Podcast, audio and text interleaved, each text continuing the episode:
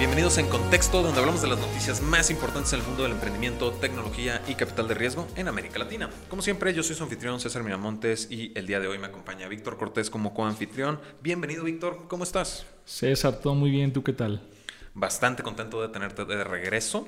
De hecho, bastante emocionado de estar grabando episodio. Creo que, ¿cuál creo realmente? Es mi parte favorita de la semana cuando grabamos los dos episodios, ¿no? Totalmente. Vamos dándole a nuestros escuchas un intro de lo que van a poder escuchar dentro de este episodio esta semana, bueno, el día de hoy más bien, y es que van, vamos a tocar los temas de Argentina y la propuesta de regulación de fintechs. También vamos a hablar de Alegra en Colombia, quien levantó capital, y finalmente vamos a tocar el tema de Notco. Notco, que se vuelve una semi-celebridad pero ya iremos entrando a esto, ¿no? Entonces... Se vuelven youtubers. Youtubers, sí.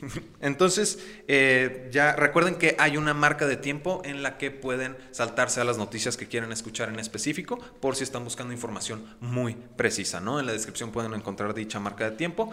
Ok, la primera noticia es de Argentina y en Argentina está pasando algo muy interesante. Si me lo tomo muy personal, Víctor me va a decir que me relaje, pero es que este tipo de temas me, me incomodan bastante. Ok, escuchemos tu opinión. Escuchemos primero la noticia y luego tu opinión para ver si, si concordamos o si, o si nos vamos a tener que desquitar a puño. Pues no creo que sea puños, sobre todo porque eres mi jefe. Entonces, vamos, vamos especificando la noticia. Bueno, a, puño verbal, pues. ok, ok, eso sí te la compro.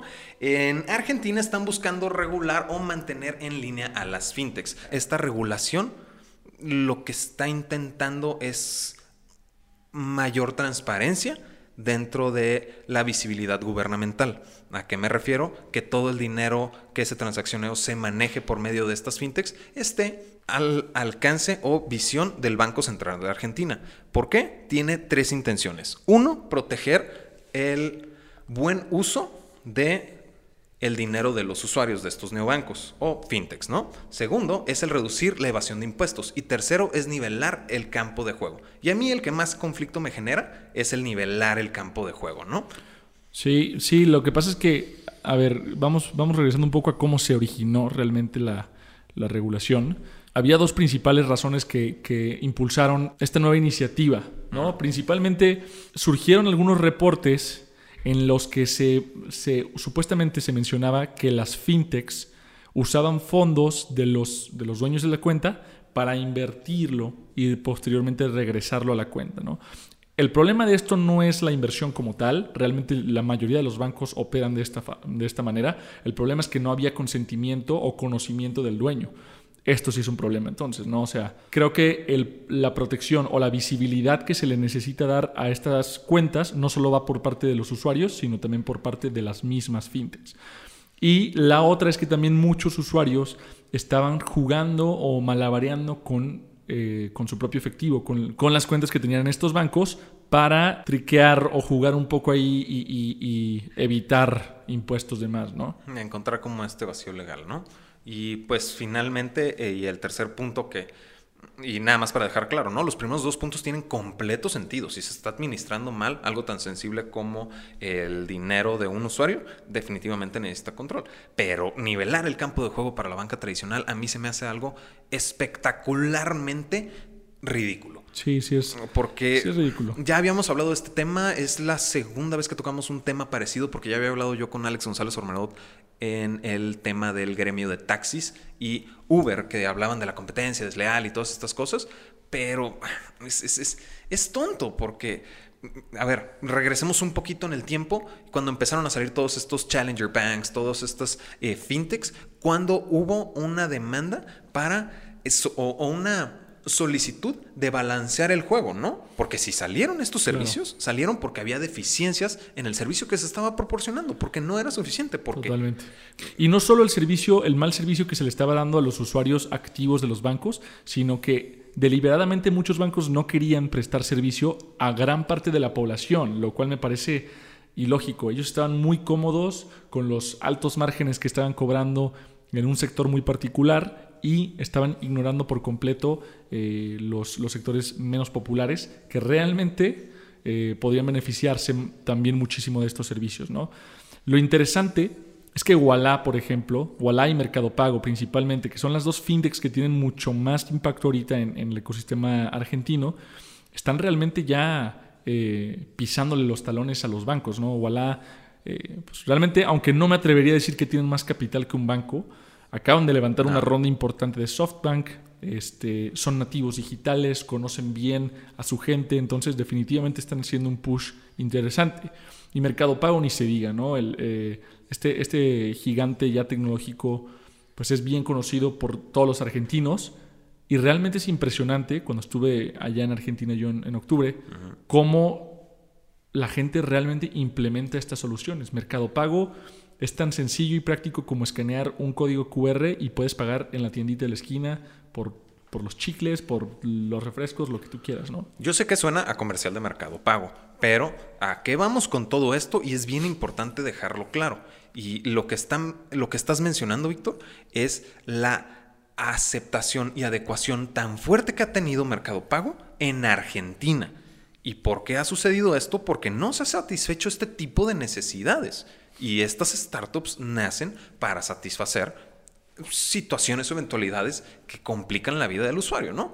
Entonces, al momento que me dicen que la banca tradicional necesita que le nivelen el juego, a ver, ¿cómo se diste tú cuando estaban naciendo todos estos emprendimientos que sí, son, mira, tu, son tu culpa? Sabes, ¿Sabes qué es lo interesante? A mí, a mí me parece muy, muy ilógico, pero realmente, pues a fin de cuentas es estrategia de, negocios.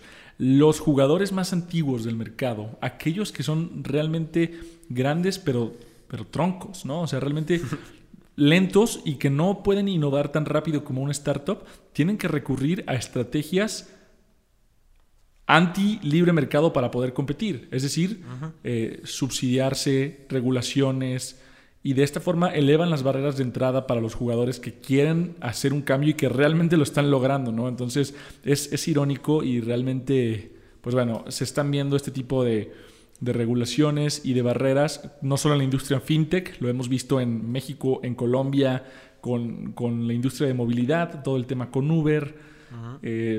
Vaya, es, un tema complicado. Pero es que, ¿sabes quién pierde en todo esto? Porque se arma la guerra en, regulaciones, en cuestiones claro, legales. El, el usuario termina perdiendo. O sea. Entonces, o sea, tú tienes Albo, ¿no? Tienes una tarjeta de débito con Albo, que es un neobanco mexicano, ¿no? Tú tienes esta tarjeta y tú la tienes porque a ti te facilita ciertas situaciones que la banca tradicional no te da, que nació precisamente porque la banca tradicional no te está dando ese servicio. Es culpa de la banca tradicional que existan estos emprendimientos. Mira, no soy, no voy a mentir, es extremadamente difícil subsistir con productos nativos digitales en la actualidad. ¿no? O sea, ahorita está integrado el ecosistema o los nuevos productos con la banca tradicional y realmente todavía creo que va a tardar un poco de tiempo antes de que todo se vuelva 100% virtual y realmente no sé si en un futuro llegue a pasar. Yo realmente no creo que se va a poder simplemente...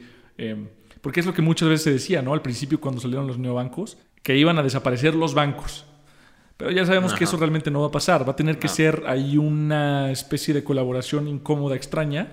Pero bueno, el, tema es este, definitivamente ciertos productos, ciertos servicios que la banca tradicional antes no ofrecía o ofrecía em, ineficientemente, ahorita lo están llegando a cubrir estos nuevos productos.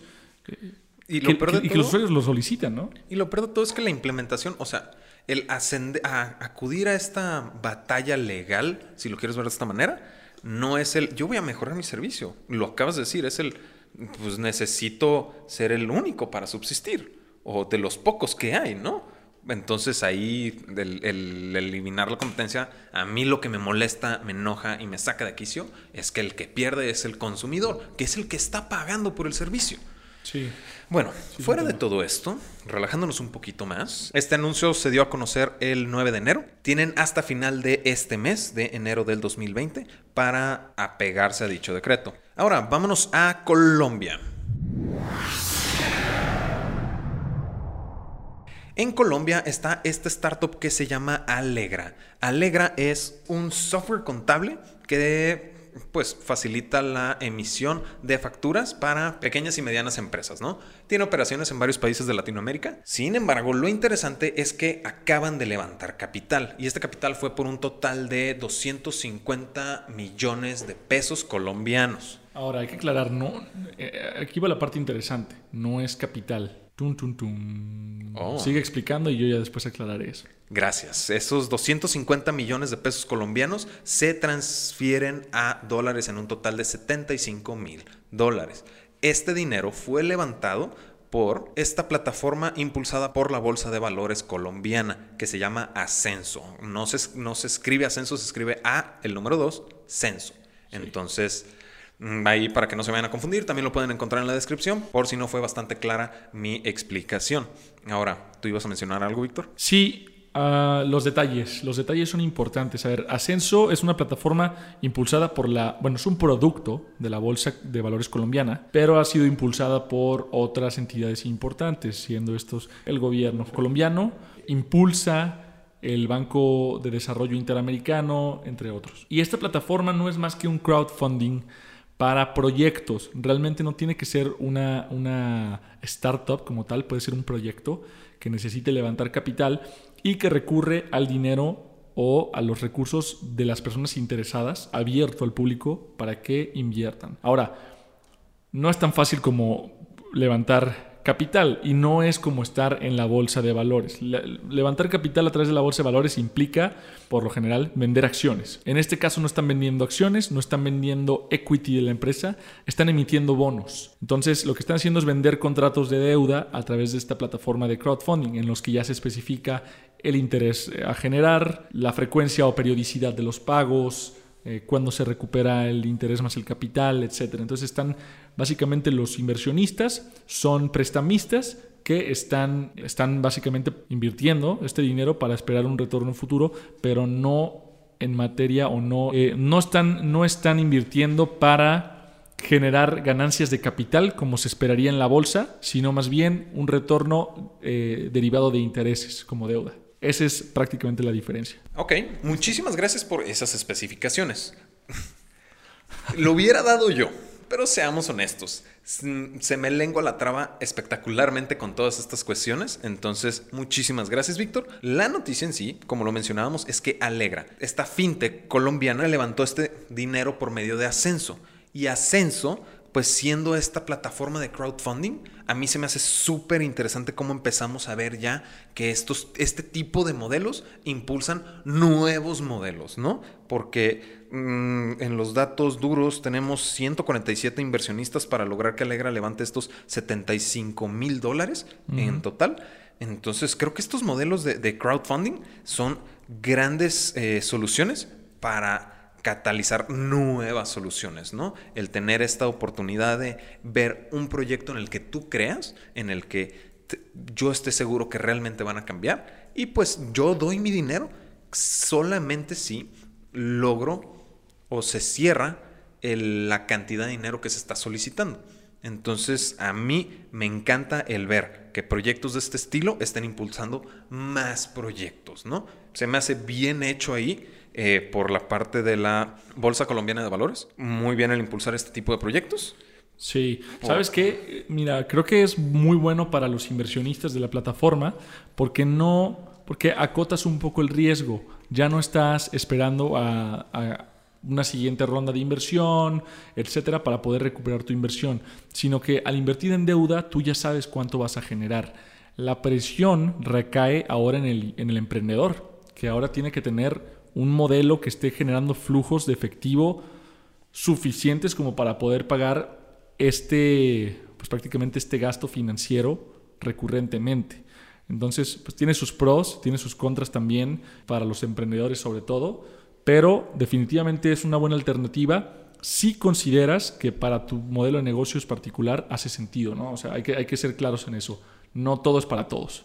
No, sí, o sea, levantar los miles de millones de dólares que necesitas para algo muy intenso de capital como los modelos de instant buying, definitivamente va a estar medio complicado para hacerlo desde una plataforma de crowdfunding. Sin embargo, también es el qué tan seguro estoy yo como emprendedor al momento de pedir estas cantidades de dinero. de mi modelo, ¿no? Digo, ya, ya depende mucho del emprendedor como tal, el conocimiento del modelo y de la industria para saber, saber qué tan pertinente es el realmente meterse en una deuda de este estilo. Claro. Ahora, vámonos brincando a Chile. Ok, dije Chile, pero también puede ser Hollywood, ¿no? O... No, vamos quedándonos en Chile, ¿no? ¿Estoy exagerando? ¿Hollywood? No, no, creo que sí es pertinente también. sí, porque, ok, en Chile está una startup que, voy a ser honesto, Víctor es espectacularmente fanático de. Se llama Notco. Y en Notco es... The Not, Company para los cuates. Exacto, gracias por corregirme. Eso explica qué tan fanático eres, ¿no? Que no me puedas dejar decir solamente la abreviación de la startup. ¿Qué está pasando con Notco? O ah, para quienes no conocen el modelo de Notco, Notco trabaja con inteligencia artificial para poder alterar genéticamente. Bueno, yo no diría alterar, si me permite, César. Gracias. A ver, ok, está bien. Dale, da tu introducción de Notco. Eh, Notco no altera realmente. Lo que hace es, eh, la empresa de tecnología desarrolló un algoritmo llamado Giuseppe. Y este algoritmo es básicamente capaz de replicar la estructura molecular de un alimento de origen animal y replicarlo con ingredientes exclusivamente basados en plantas, ¿no? O sea, veganos prácticamente. Entonces, comenzaron inicialmente con su mayonesa, not mayo, y de ahí viene el nombre, porque realmente no es mayonesa. Eh, este algoritmo es capaz de saber qué combinación de ingredientes veganos van a replicar la textura, el sabor y el color incluso también ¿no? de, de, este producto. Entonces ya tienen productos desde mayonesa, todo tipo de lácteos como leche, helado, no recuerdo qué otros por ahí, pero también ya tienen incluso productos de carne, ¿no? Por lanzar su, su Not Burger. Y su Not Tuna, una cosa así, ¿no? Ajá, Not Tuna, que es atún. Entonces, están haciendo de todo y lo interesante es que lo interesante de esta empresa no es el producto de, la comida como tal, sino el algoritmo detrás, que realmente puede ser usado para muchísimas aplicaciones más allá de la comida. Y gracias por hacer esta introducción tan clara, porque eh, lo interesante de Notco al trabajar con inteligencia artificial es que está protagonizando un episodio en la web serie de YouTube llamada La Era de la Inteligencia Artificial, o en inglés el nombre nativo es The Age of AI. Protagonizado por mi estimadísimo, mi cuatísimo Robert Downey Jr., mm. also known as Tony Stark. Entonces, pues realmente tiene, o sea, tiene, y, justamente lo escribí en el artículo, este, no estoy seguro si él se tomó muy en serio el papel del personaje o realmente el personaje se lo... Utilizó la imagen de, de Robert Downey Jr., ¿no? Ajá, o sea, o realmente se metió tanto en su personaje que ya este, de repente tiene este interés por, la inteligencia artificial y la tecnología, pero realmente me parece una serie digna de, ver. Sí, digo, eh, yo obviamente me aventé el primer episodio para saber de qué estábamos hablando de la serie, y sí, es, es realmente un documental de ocho episodios. Y en estos ocho episodios, pues van tocando todos los temas que giran alrededor de la inteligencia artificial. Súper acertado el hecho de haber utilizado a Robert Downey Jr. porque el consumidor, dentro de la cultura popular, relaciona inmediatamente a Robert Downey Jr. con tecnología. Ahora, Notco es el protagonista de uno de los episodios y estos realmente se me hace bastante bueno al momento de darle luz a América Latina el darle protagonismo. Es algo que menciona Karim Pichara, cofundador de Notco, que dice, al momento de nosotros aparecer aquí, pues realmente nos está dando un renombre y nos está posicionando como una empresa de primer nivel. Claro. Entonces, a esta visibilidad que se le da a América Latina por el lado de Chile, es espectacular. Claro. No, y qué orgullo, ¿no? Saber que en una, en una serie de ocho episodios, en donde realmente la cantidad de startups que aparecen es limitada, una de esas es una startup latinoamericana haciendo un producto extraordinario. Eso a mí me parece, me parece fundamental para generar más visibilidad para el ecosistema, que es parte de la misión que nosotros aquí tenemos. ¿no? Y además... Y pues realmente en sí la noticia es esa, que puede, que va, Notco protagoniza un episodio en una web serie americana como líderes de la inteligencia artificial. Y ese es el último tema súper rápido que quiero tocar porque la semana pasada estaba hablando con el CEO de Gympass a nivel México, quien es Lucas Melman.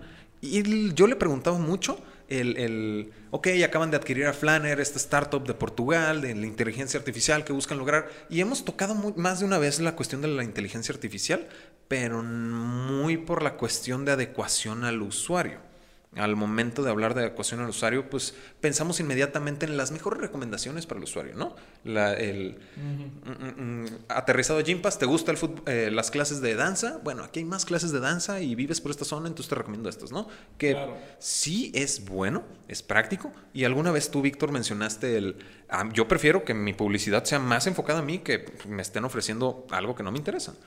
Pero aquí, al momento de hablar de Notco, al momento de hablar de esta serie de la era de la inteligencia artificial, se meten a cuestiones mucho más complejas, ¿no? Porque al momento de hablar de inteligencia artificial hay detección de patrones, hay detección de muchos elementos del comportamiento del usuario que permite a la computadora aprender y aplicar. Yo no diría que es más sofisticado, la verdad. O sea, yo creo que para el reconocimiento de patrones de los gustos de un usuario, eh, realmente puede ser también un algoritmo bastante sofisticado.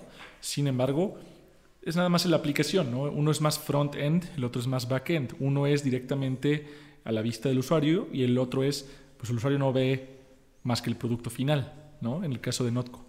Entonces, sí, creo que es interesante, definitivamente involucra biología, ¿no? no realmente no estoy seguro de qué otras ciencias se necesitan al respecto. Sé que tienen el apoyo de, chefs, eh, porque todavía necesitan el, apoyo manual para probar los productos y saber que van por el camino correcto. O sea, no solo es el, algoritmo dice así se hace la mayonesa y ya, sino que realmente van mejorando la receta con más inputs humanos. Es una colaboración. Pero no, no diría yo que es un algoritmo este, que uno es más sofisticado que otro, simplemente creo que las aplicaciones son distintas.